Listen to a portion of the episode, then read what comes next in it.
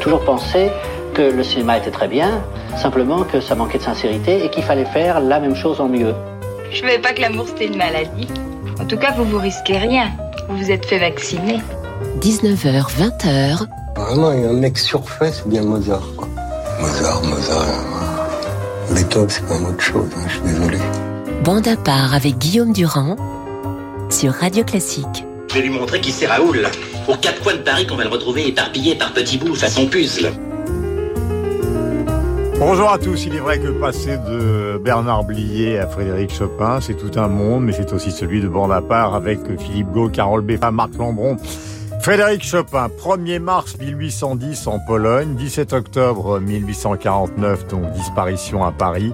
Un des géants de la musique, nous avons déjà parlé de Wagner plutôt que d'ergoter au départ avec mes camarades qui ont beaucoup réfléchi et qui vont vous apporter des bases pour mieux comprendre ce géant, du piano, car c'était un gigantesque pianiste, et évidemment de la musique, voici l'un de ses chefs-d'œuvre qu'on retrouve dans le film de Polanski, de pianiste. C'est la balade numéro un, interprétée par Christian Zimmermann, version qui date de 1987.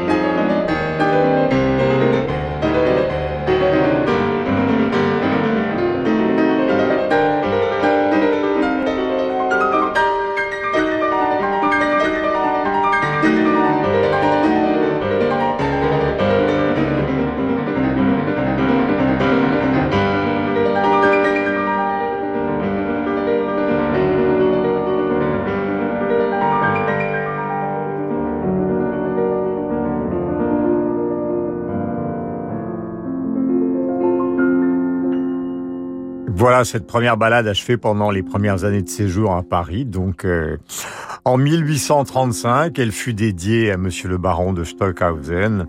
Et Robert Schumann, en 1936, elle considérait que c'était l'œuvre la plus proche du génie de Chopin.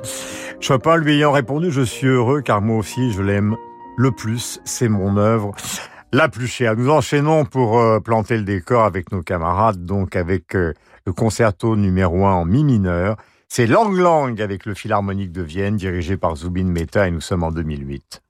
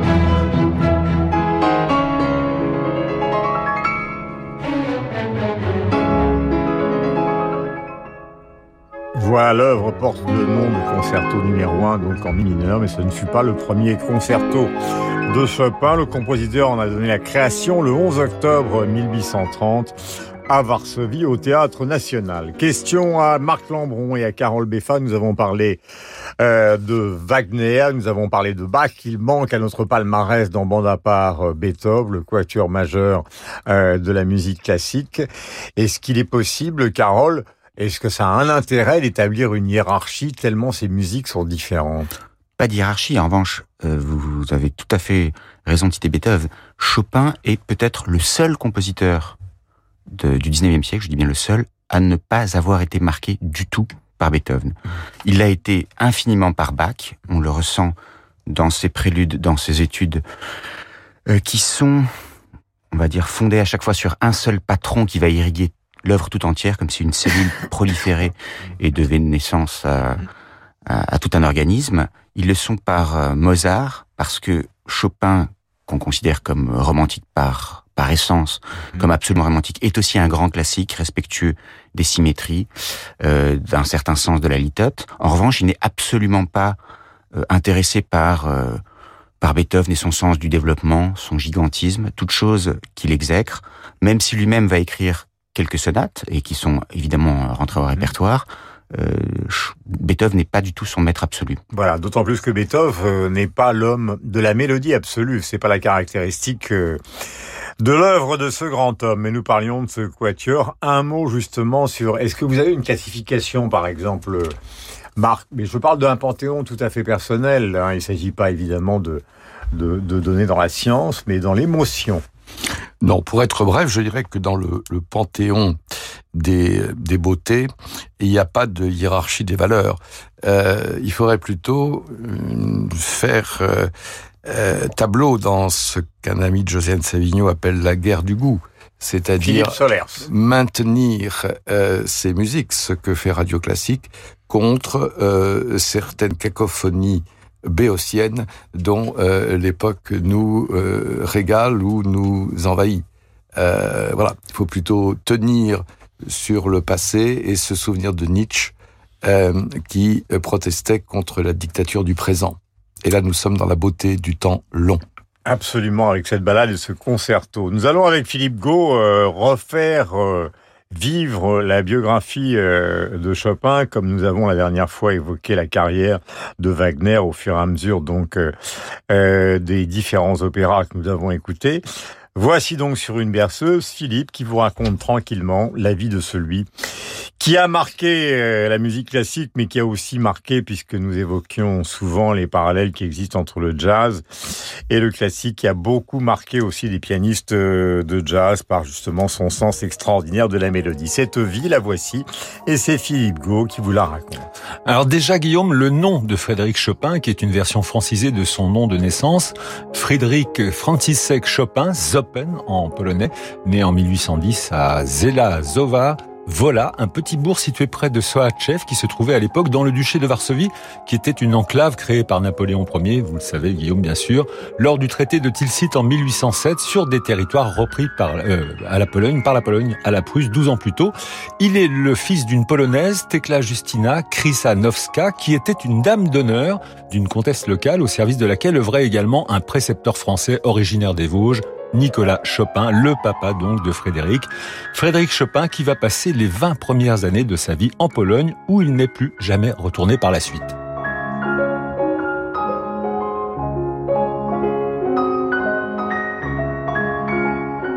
Alors une jeunesse polonaise que Chopin passera essentiellement à Varsovie, où il s'initie au piano, notamment grâce à sa maman, qui joue à la maison des airs populaires. Très vite, ses parents se rendent compte que le petit Frédéric est très doué pour la musique, une sorte de HPM au potentiel musical. Et à l'âge de 6 ans, il est formé au piano par un musicien tchèque, grand fan de Bach, Mozart et Haydn. Ce Wojtek Zivny était en fait violoniste de formation, ce qui a fait dire que Chopin a pratiquement été autodidacte. Quoi qu'il en soit, le talent précoce du garçonnet ne tarde pas à émerger et c'est à l'âge de 7 ans qu'il compose ses deux premières polonaises, 7 ans. Un an plus tard, il se produit déjà régulièrement dans les cercles mondains de l'aristocratie de Varsovie avant d'intégrer en 1826, à 16 ans donc, la haute école de musique de Varsovie où il apprend la rigueur dans la composition tout en continuant de composer et de se produire en public, notamment à l'occasion d'un concert en mars 1830 où il joue pour la première fois une de ses compositions, le concerto en la mineur.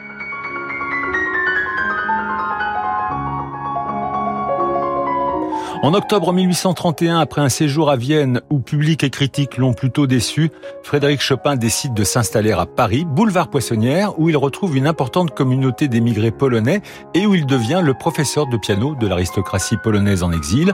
Paris est à l'époque la capitale mondiale du piano, y vivent et se produisent de grands virtuoses tels que Franz Liszt et surtout Frédéric Kalkbrenner, qu'admire le jeune Chopin et grâce auquel il donne son premier concert à Paris en 1832, trois ans avant d'obtenir la nationalité française. Paris où il vécut jusqu'à sa mort en 1849, une mort probablement due à une tuberculose. Paris aussi où il rencontra deux des femmes qui ont le plus compté dans une vie sentimentale, passionnée et romantique évidemment. Alors, il eut d'abord la belle comtesse Delfina Potoka, grande figure de la diaspora polonaise exilée à Paris, dont Frédéric Chopin fut le professeur de piano à son arrivée en France, et secrètement amoureux, mais avec laquelle il paraît qu'il ne se serait rien passé. Mais surtout, il y a Georges Sand, alias Aurore Dupin, ex-baronne du Devant et ex-compagne d'Alfred de Musset. C'est par hasard qu'ils se rencontrent par l'intermédiaire de Franz Liszt et de Marie Dagou en 1836.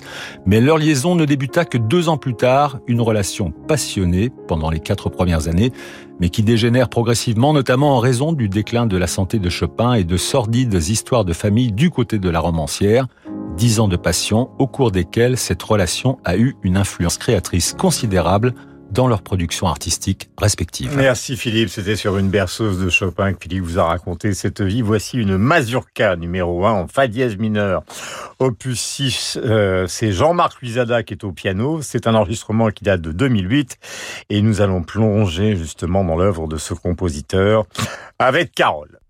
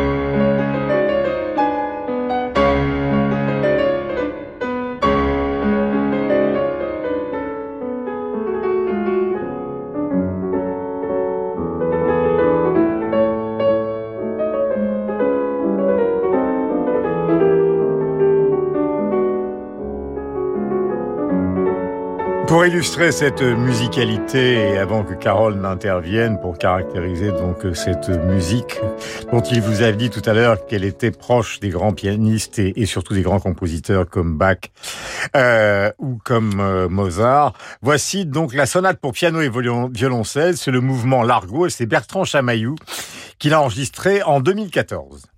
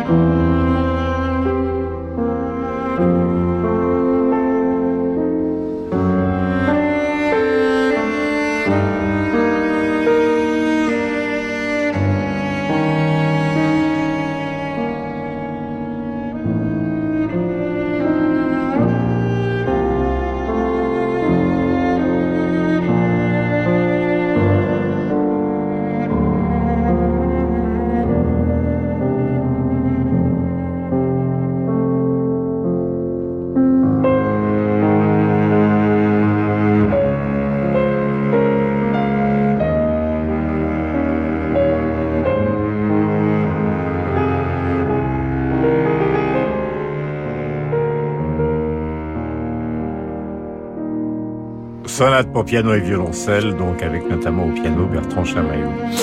Carole, euh, vous aimez aussi comme Marc la littérature. On se souvient du célèbre livre de Virginia Woolf, Une chambre pour soi. C'est vrai qu'avec Chopin, il y a cette euh, beauté mélodique, cette musicalité qui est tout à fait bien retranscrite en concert, mais c'est aussi un sentiment euh, tout à fait personnel qu'on peut avoir, c'est-à-dire que le, la, musique qu'on ressent est au fond une musique qu'on a envie souvent d'écouter dans une certaine forme de solitude, dans cette fameuse chambre pour soi. On a l'impression qu'il s'adresse à celui qui l'écoute. Oui, c'est peut-être lié au fait que le piano a toujours été pour lui comme un laboratoire d'expérimentation. Euh, ici, j'ai choisi de vous faire écouter, alors, vous avez cité à juste titre Bertrand Chamaillou, n'oublions pas Sol Gabetta au violoncelle, excellent violoncelliste. Je vous ai fait écouter une des euh, rares productions de musique de chambre de Chopin, qui est un compositeur qui a presque exclusivement euh, prêté son talent au piano, ce qui est assez curieux parce que c'est le compositeur qui arrive peut-être à chanter le plus, qui a été le plus marqué par le bel canto, par euh, Bellini, euh, par certains froufrous de virtuosité vocale. C'est le compositeur dont l'œuvre pour piano se prêterait peut-être le plus à une orchestration. lorsque vous entendez sa musique pour piano, Souvent, c'est euh, une houle orchestrale incroyable. Euh, vous avez des plans sonores qui vous euh, font parfois penser à tel ou tel groupe instrumental. Et il a quasiment délaissé l'orchestre. Vous avez mentionné concerto pour, pour piano, quelques œuvres effectivement orchestrales pour piano et orchestre, mais pas de symphonie. Mhm. Donc cet homme s'est dédié à peu près exclusivement au piano. C'est un laboratoire de l'âme. C'est pour lui une façon effectivement effectivement d'explorer à peu près toutes les, les facettes d'un instrument qu'il maîtrisait à la perfection. Mhm. Il était improvisateur, euh, il s'est beaucoup produit en public, mais sans doute à cause du trac. Il a préféré effectivement organiser cette chambre à, à soi, qui a été euh, son atelier de compositeur personnel, mhm. intime. Et c'est pourtant vraiment le compositeur qui a marqué après euh, toutes ces générations. Euh, on parlait des racines avec euh, Bach, avec Mozart, et donc non, pas Beethoven, mais à peu près tous les autres. On pourrait parler aussi à rebours de tous ceux qu'il a influencé. Si vous prenez les œuvres qui sont actuellement à l'affiche dans les théâtres français, vous avez Salomé de Strauss. Strauss était un très grand admirateur de Chopin, on l'entend dans, sa Salomé. Offenbach, ça paraît étonnant, mais le Péricole d'Offenbach, en hors antenne, on vous a remarqué à propos euh, de ce concerto pour, euh, pour Chopin qui avait quelque chose un peu d'un ragtime. Le nom de Scott Joplin a, fusé. On aurait pu aussi citer euh, Goldmark. en réalité, effectivement, dans cette façon particulièrement chorégraphique de d'orner des harmonies et une mélodie assez simples, on peut dire que Chopin a influencé Offenbach aussi, il influence Léo Delibes et Salak, mais il influence absolument tout le monde. C'est le compositeur dont on peut dire que le génie mélodique et le génie harmonique ont été une source d'inspiration pour à peu près tous ceux qui l'ont suivi. Robert Schumann, donc après Carole Beffa, voici le Carnaval opus 9, euh, donc inspiré de Chopin et c'est Brigitte Engerer au piano. C'est un enregistrement que va commenter Marc Lambron. Nous sommes au moment de l'enregistrement en 1996.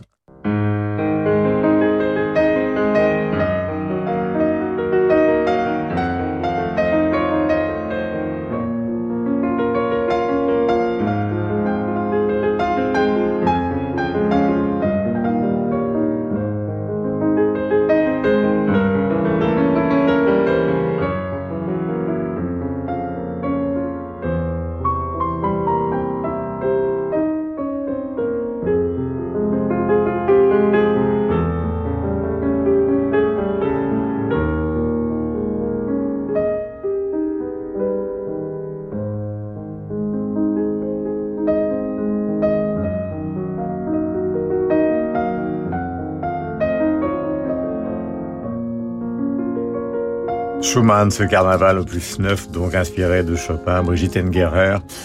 Ça date de 1996, euh, c'est absolument sublime et d'un romancier à l'autre, avant que Marc ne s'exprime, je voudrais qu'on écoute un mois avant sa mort, quelqu'un qui était, comment peut-on dire, tétanisé par Chopin, André Gide. J'ai passé avec Chopin plus d'heures que je n'en ai passé avec personne d'autre, avec aucun auteur. Je ne l'ai pas réentendu depuis où je l'ai entendu par le nouveau Rubinstein. J'avoue que je n'y reconnaissais plus rien tout au moins. C'était joué avec une telle rapidité. On ne pouvait qu'applaudir comme à un tour bien exécuté d'un acrobate qui fait un saut périlleux. Je crois que l'étonnement dominait beaucoup le ravissement. C'est tout de même le ravissement qui est important là-dedans, n'est-ce pas?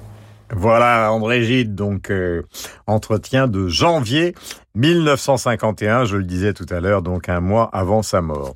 Marc, donc euh, ce mélodiste et cet harmoniste absolument exceptionnel de l'histoire de la musique vous inspire quelle réflexion puisque vous avez choisi justement un commentaire qui est celui de Robert Schumann Absolument, un dialogue de romantique. Alors Schumann et Chopin sont nés la même année, 1810.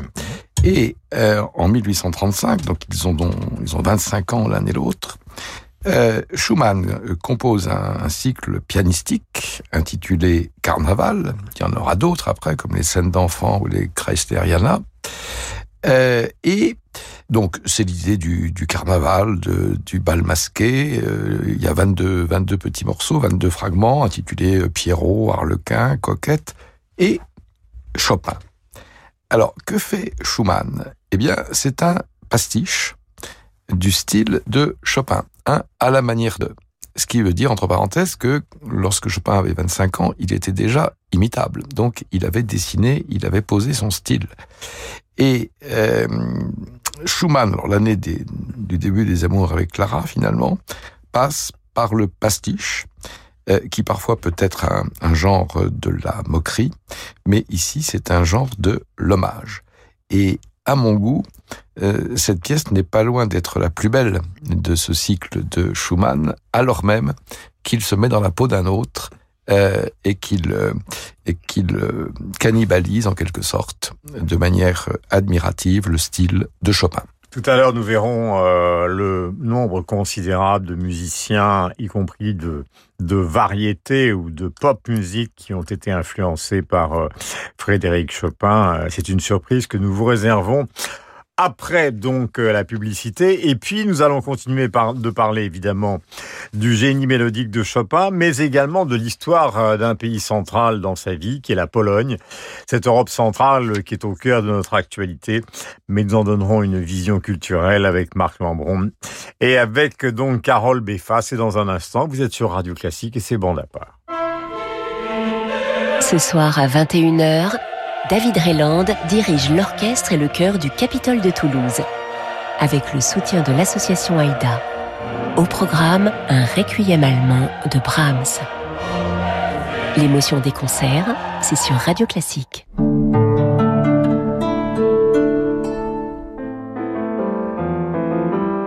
Jean-Philippe Collard revient dans le monde raffiné, discret et secret des barcaroles de Gabriel Fauré.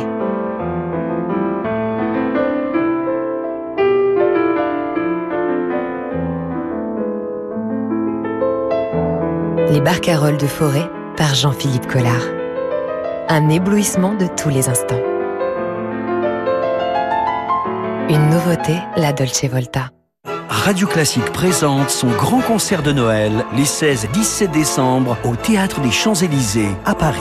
Un événement féerique et magique avec l'ensemble Appassionato dirigé par Mathieu Herzog, la maîtrise des hautes scènes, le chœur Unicanti et la participation exceptionnelle du harpiste Xavier Demestre tous au grand concert de Noël de Radio Classique, présenté par David Abiker les 16 et 17 décembre au Théâtre des Champs-Élysées.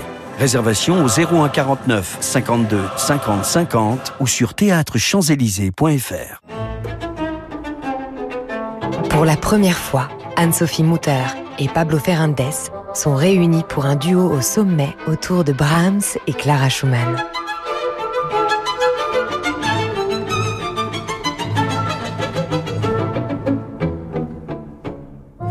Sublime double concerto et piano trio, Anne-Sophie Mutter et Pablo Ferrandes, une rencontre et un album événement.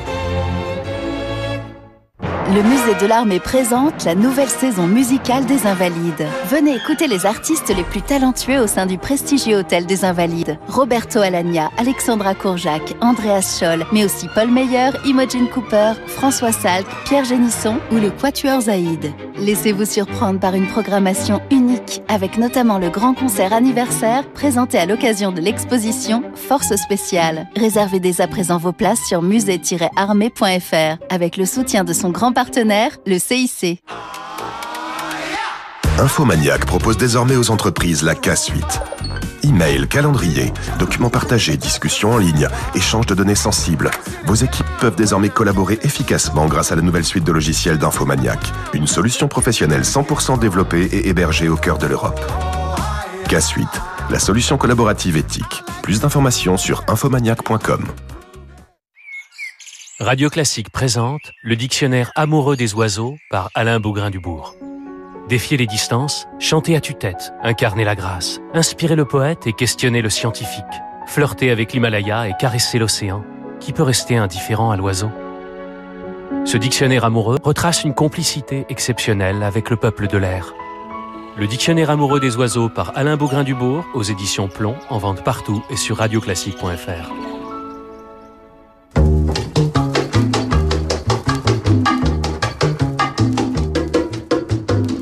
ma peinture, je dirais que mon œuvre picturale est une grande catastrophe. C'est pour ça que ça paraît paradoxal que d'un côté je considère que je suis le plus grand génie et de l'autre côté que ma peinture est très mauvaise. 19h, 20h. Je suis pas une vraie actrice. si, c'est vrai, je vous assure que c'est vrai. Non, non, je le dis en rien, mais c'est vrai. Bande à part avec Guillaume Durand sur Radio Classique. Voilà, Dali et Deneuve, donc pour commencer cette deuxième partie. Et voici trois versions du concerto numéro 20 plus 28 de Frédéric Chopin qui a inspiré Comme je vous le disais tout à l'heure, de nombreux artistes pop et même euh, disco, c'est Bertrand Burgala qui nous a choisi cette sélection. On commence par une version orchestrale de Gian Piero Reberdi, Reberbi, pardonnez-moi, pianiste et producteur italien, connu pour avoir fondé en 1979, ça n'a pas échappé à Marc Lambron, le célèbre orchestre de chambre Rondo Veneziano qui interprétait les arrangements modernes de musique classique. Voici ce concerto numéro 1, version italienne contemporaine.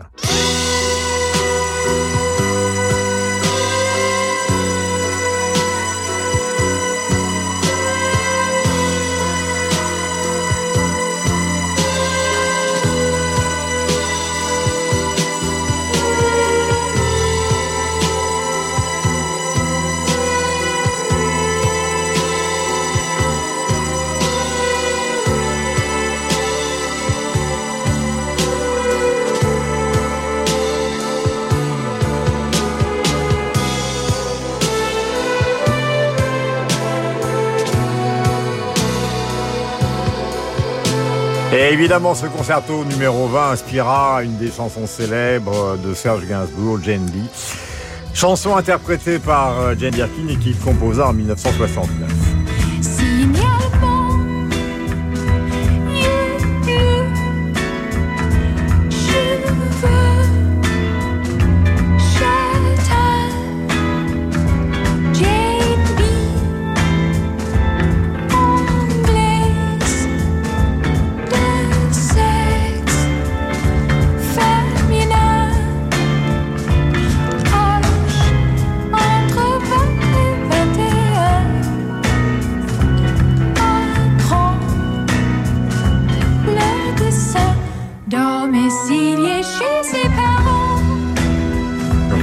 Manière pédagogique et festive, nous adorons faire ces liaisons qui existent entre la musique classique et évidemment les musiques contemporaines. Le prélude numéro 20 aura inspiré quantité d'autres artistes classiques comme Rachmaninoff pour ses variations sur un thème de Chopin, mais également donc Jean-Luc Ponty pour le jazz, Ken Skinner, Vince Guaraldi ou encore le Bill Evans trio, trio pardonnez-moi, dans le morceau qui s'appelle Blue Interlude. Et là, c'est dans une autre partie de ce concerto numéro 20 que l'on retrouve l'un des plus gros tubes disco des années 70, le fameux Could It Be Magic de Barry Manilow.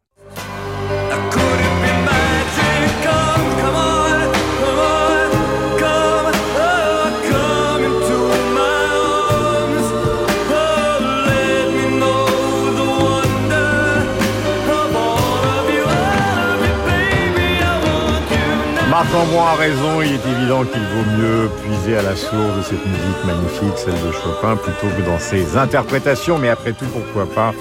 C'est le bonheur de la musique que se développer. Avant de parler justement de cette histoire de la Pologne qui nous marque beaucoup car la Pologne est tout proche de l'Ukraine et nous sommes dans cette partie de l'Europe qui représente une grande partie de notre culture européenne mais qui est maintenant menacée. Voici Humoresque de concert, opus 14, un menuet célèbre euh, qui a été signé par Ignace Paderewski et c'est Shura Chersky qui est au piano en 1979.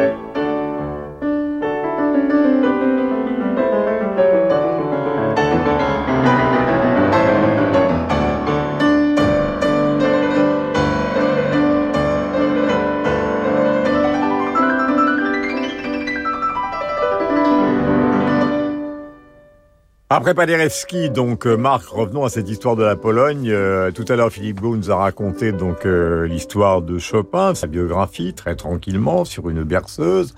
Mais l'histoire de son pays d'origine est aussi importante pour la résonance qu'il implique dans la situation actuelle que nous connaissons tous en Ukraine, c'est-à-dire cette Europe centrale ultra cultivée et qui a des relations avec la France perpétuelles. Oui, si vous me donnez 4 minutes pour faire l'histoire de la Pologne. Vous avez le droit, puisque la Euh, dernière fois, nous avons résumé une partie de l'œuvre de Wagner, la tétralogie, en 4 minutes, avec notre ami Sylvain Faure. Alors, image convulsive. Ba- Balzac, contemporain de Chopin, disait montrer un précipice à un Polonais, il s'y jettera aussitôt. Euh, Churchill, plus tard, disait des Polonais, il y a peu de vertus qu'ils ne possèdent et peu de fautes qu'ils n'aient commises. Euh, c'est un peuple, évidemment, dont l'histoire est, absolument déchirée, partagée, le mot revient, et euh, on parle souvent de christologie polonaise. C'est le peuple Christ, c'est le peuple qui est passé par les supplices et par les résurrections. Alors, je retirerai simplement quatre, euh, peut-être trois ou quatre époques. 1025, euh, le royaume de Pologne se constitue, c'est un royaume chrétien qui, dès l'origine, est en proie à l'hostilité de ses voisins, à l'époque les chevaliers teutoniques, le monde orthodoxe euh, grand russe et même les turco-mongols qui viendront jusqu'à Vienne. Euh, une période faste, le XVIe siècle, euh, en 1569, une union de la Pologne et de la Lituanie se forme, ce qui a des conséquences en termes de territoire et de pouvoir. Et euh, deux caractéristiques, euh, c'est une monarchie élective, c'est-à-dire que le roi est élu parmi les pères des deux royaumes, et deuxièmement, une certaine tolérance, tolérance des calvinistes et tolérance également des juifs qui représentent à peu près 10% de la population polonaise. On entre ensuite dans les siècles obscurs, 18e siècle, l'ère des partages. Euh, trois pays, l'Autriche, la Russie et la Prusse, euh, vont... euh, alors il y aura divers, divers remaniements territoriaux, mais en tout cas, la Pologne, là, est martyrisée, et c'est le 19e siècle polonais dans lequel Chopin euh, s'inscrit. Il y a des insurrections, mais elles sont jugulées, et il y a un patriotisme euh, exilé. On a parlé de Chopin à Paris. Il y avait également le grand, le grand poète euh, Adam Mickiewicz, qui, euh, depuis Paris, est une sorte de Chopin de la plume, qui sera professeur au Collège de France, protégé par Edgar Quinet. Bon, 1918, évidemment, défaite des empires, et là, pour 20 ans, s'installe une république. Euh, alors, il y aura une brève guerre euh, soviéto-polonaise, comme toujours, entre 1919 et 1921. C'est l'époque du- d'un président autoritaire, qui est le maréchal Pilsudski, et du charismatique Premier ministre Paderewski, sur lequel nous reviendrons. Enfin, dernière séquence, et elle nous est peut-être plus connue ou plus proche, 1939, pacte germano-soviétique, occupation en septembre 39 et partage territorial de nouveau de euh, la Pologne. Et là, euh, ce sont des noms polonais qui vont euh, déchirer le, le siècle. Katyn, Belzec, Sobibor, Treblinka, Majdanek, Auschwitz. Et notons qu'une partie de la Pologne, celle qui est soviétisée, sera rattachée à la, Biélorussie, et à l'Ukraine, à, l'Ukraine euh, stalinienne. Enfin, alors, 3 millions de Polonais juifs euh, assassinés, mais 3 millions de catholiques euh, également. 6 millions, c'est le tribut que la Pologne paie à la Deuxième Guerre mondiale. Enfin, de Carib dans là les années du communisme stalinien, le pacte de Varsovie, précisément, qui est signé en 1955 contre l'OTAN, et puis 78, euh, un pape polonais, et 1980, Solidarność, Valéza, chute du mur, adhésion à l'OTAN en 1999, et tout ceci ouvre aujourd'hui sur cette euh, Pologne contemporaine qui est européenne, tentation illibérale, mais soutien absolu à l'Ukraine euh, dans la guerre en cours.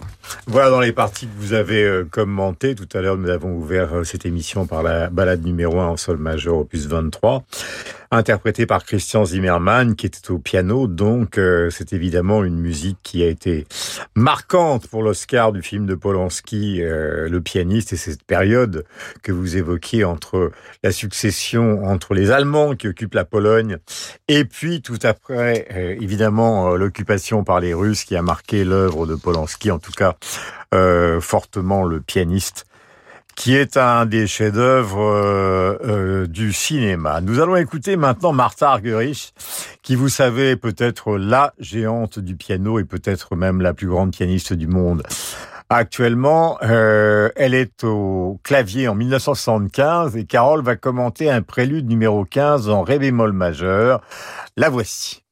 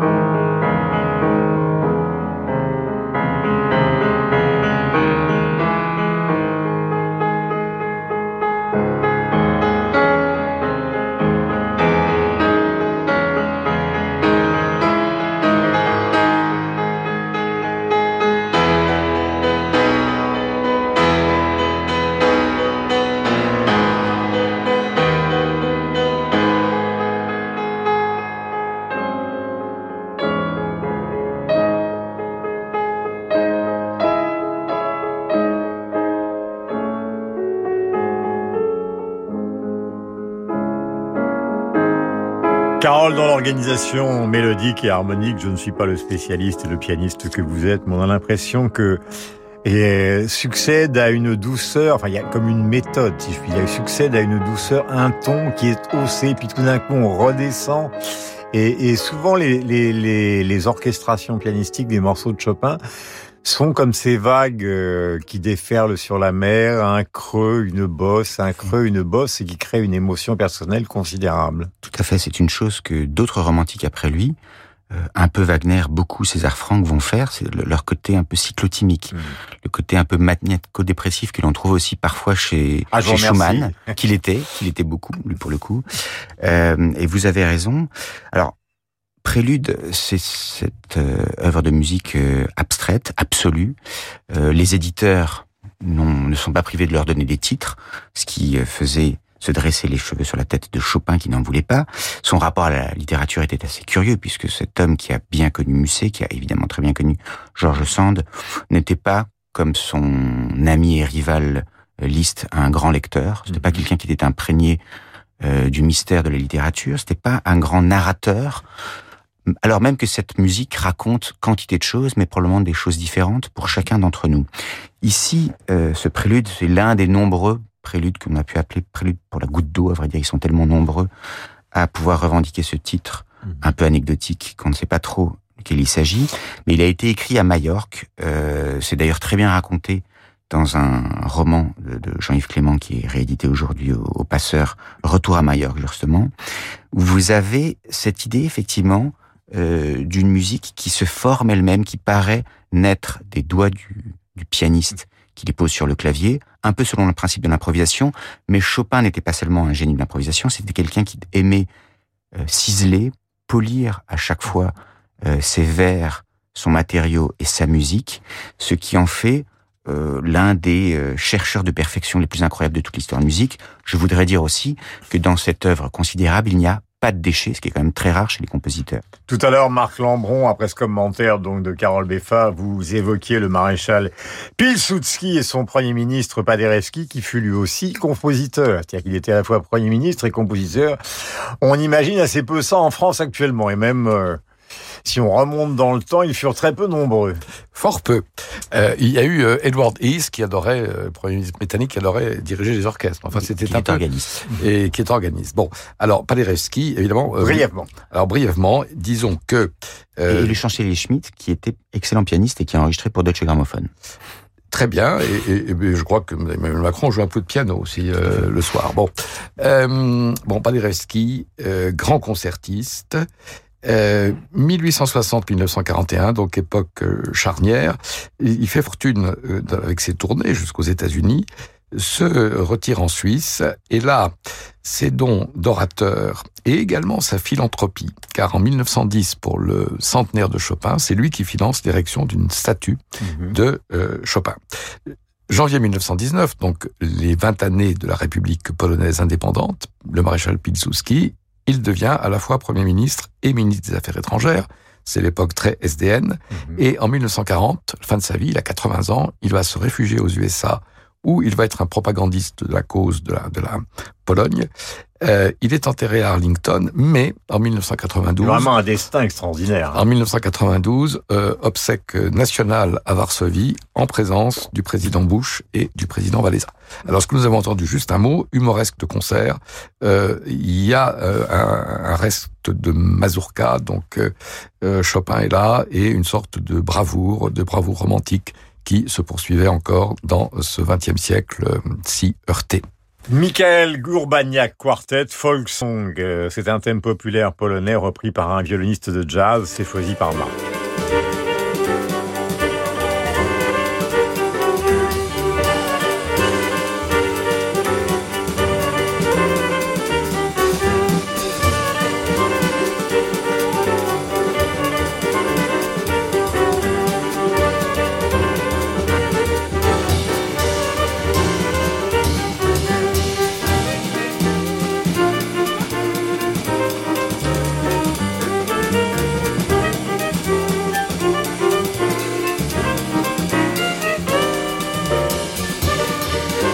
Une grande partie de la musique classique a été influencée. Et si elle a influencé la musique populaire qui a suivi, elle a souvent été inspirée, Bartok et beaucoup d'autres, par la musique populaire qui la précédait. Et c'est ce qu'a voulu mettre en scène euh, Michael Urbaniak Quartet dans ce folk song. Nous allons continuer et terminer avant de retrouver Josiane Savigno et Livre, ce qui permettra à Marc et à Carole de conclure avec un chef-d'œuvre absolu interprété par Nelson Frère au piano en 2009. Il s'agit du Nocturne numéro 20.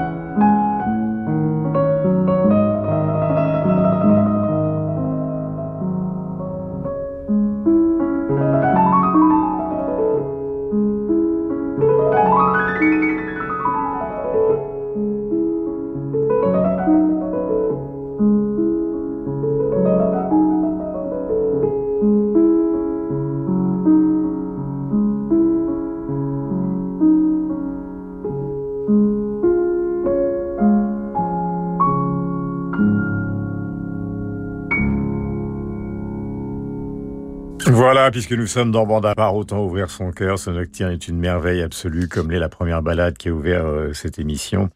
Euh, et que nous vous avons présenté avec Marc Lambron et Carole Beffa euh, avec grand plaisir. Un mot de conclusion qui sera personnel. Marc, euh, par exemple, c'est vrai que quand on croise par exemple des Polonais ou des amis à Paris, on a l'impression que Chopin c'est quelque chose qui les déchire.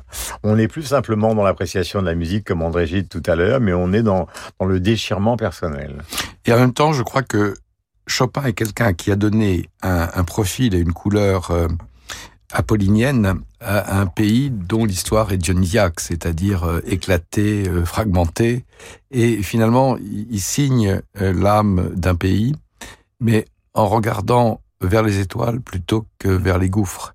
Et en réalité, cette musique d'un romantique un peu chlorotique ou dépressif euh, est d'une beauté et qui sonne comme une promesse.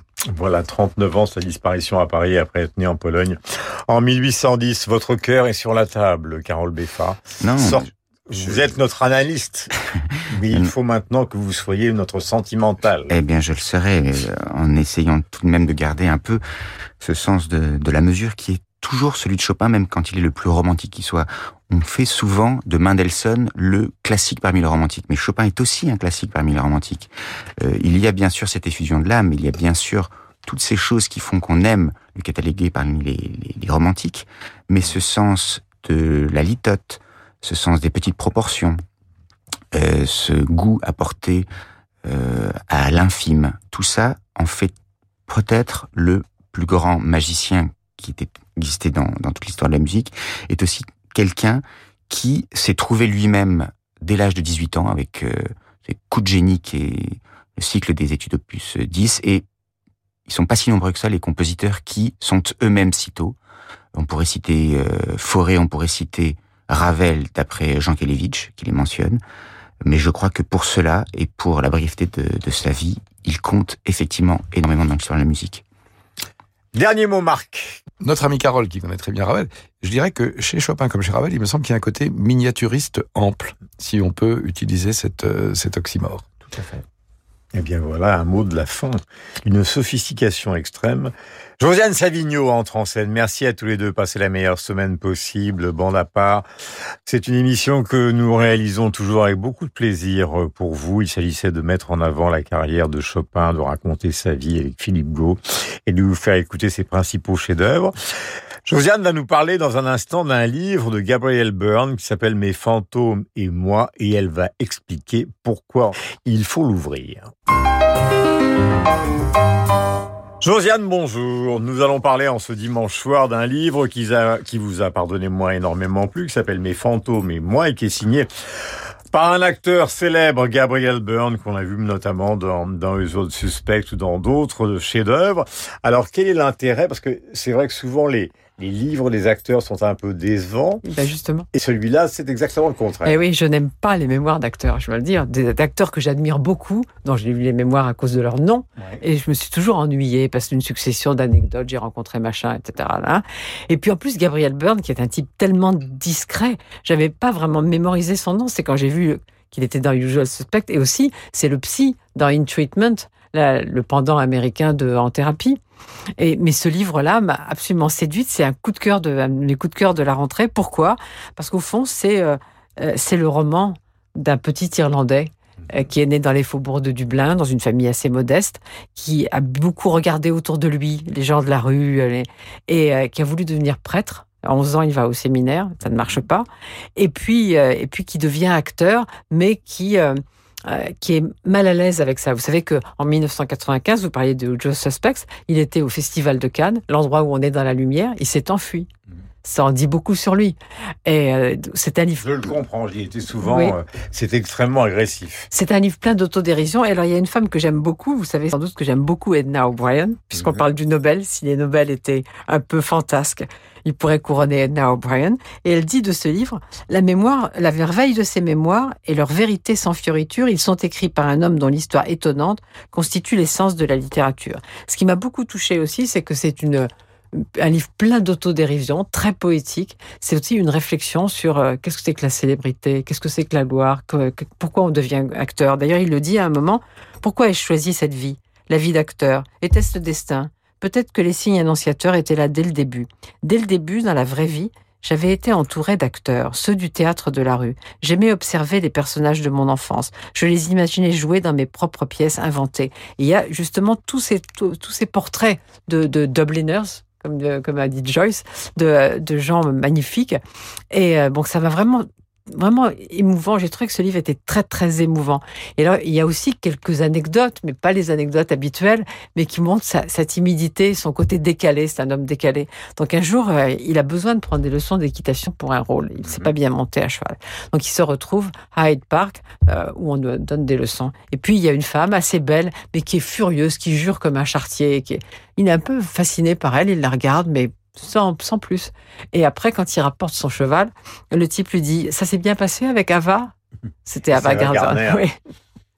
Et, euh, et, vraiment, moi, j'incite tout le monde à lire ce livre, à lire ce. Euh, on, on, pour moi, c'est un roman. C'est le roman d'un jeune, d'un jeune Irlandais qui est au fond propulsé euh, sur scène. Bon, il cache pas aussi euh, sa timidité, cette espèce de, côté barricadé qu'il a. D'ailleurs, euh, il n'est pas venu à Paris pour faire la promotion de son livre. son éditrice, Sabine Vespizer, a, beaucoup insisté et il répondait pas. Il était le silence. Et puis tout d'un coup, il a dit non, j'ai des engagements, je peux, je peux pas venir. Mais, mais je crois qu'il est. Et d'ailleurs, il n'a pas caché aussi ses problèmes avec l'alcool, qui sont forcément liés à son, à son angoisse. Vraiment, Gabriel Byrne, Les fantômes et moi, c'est une découverte, je trouve.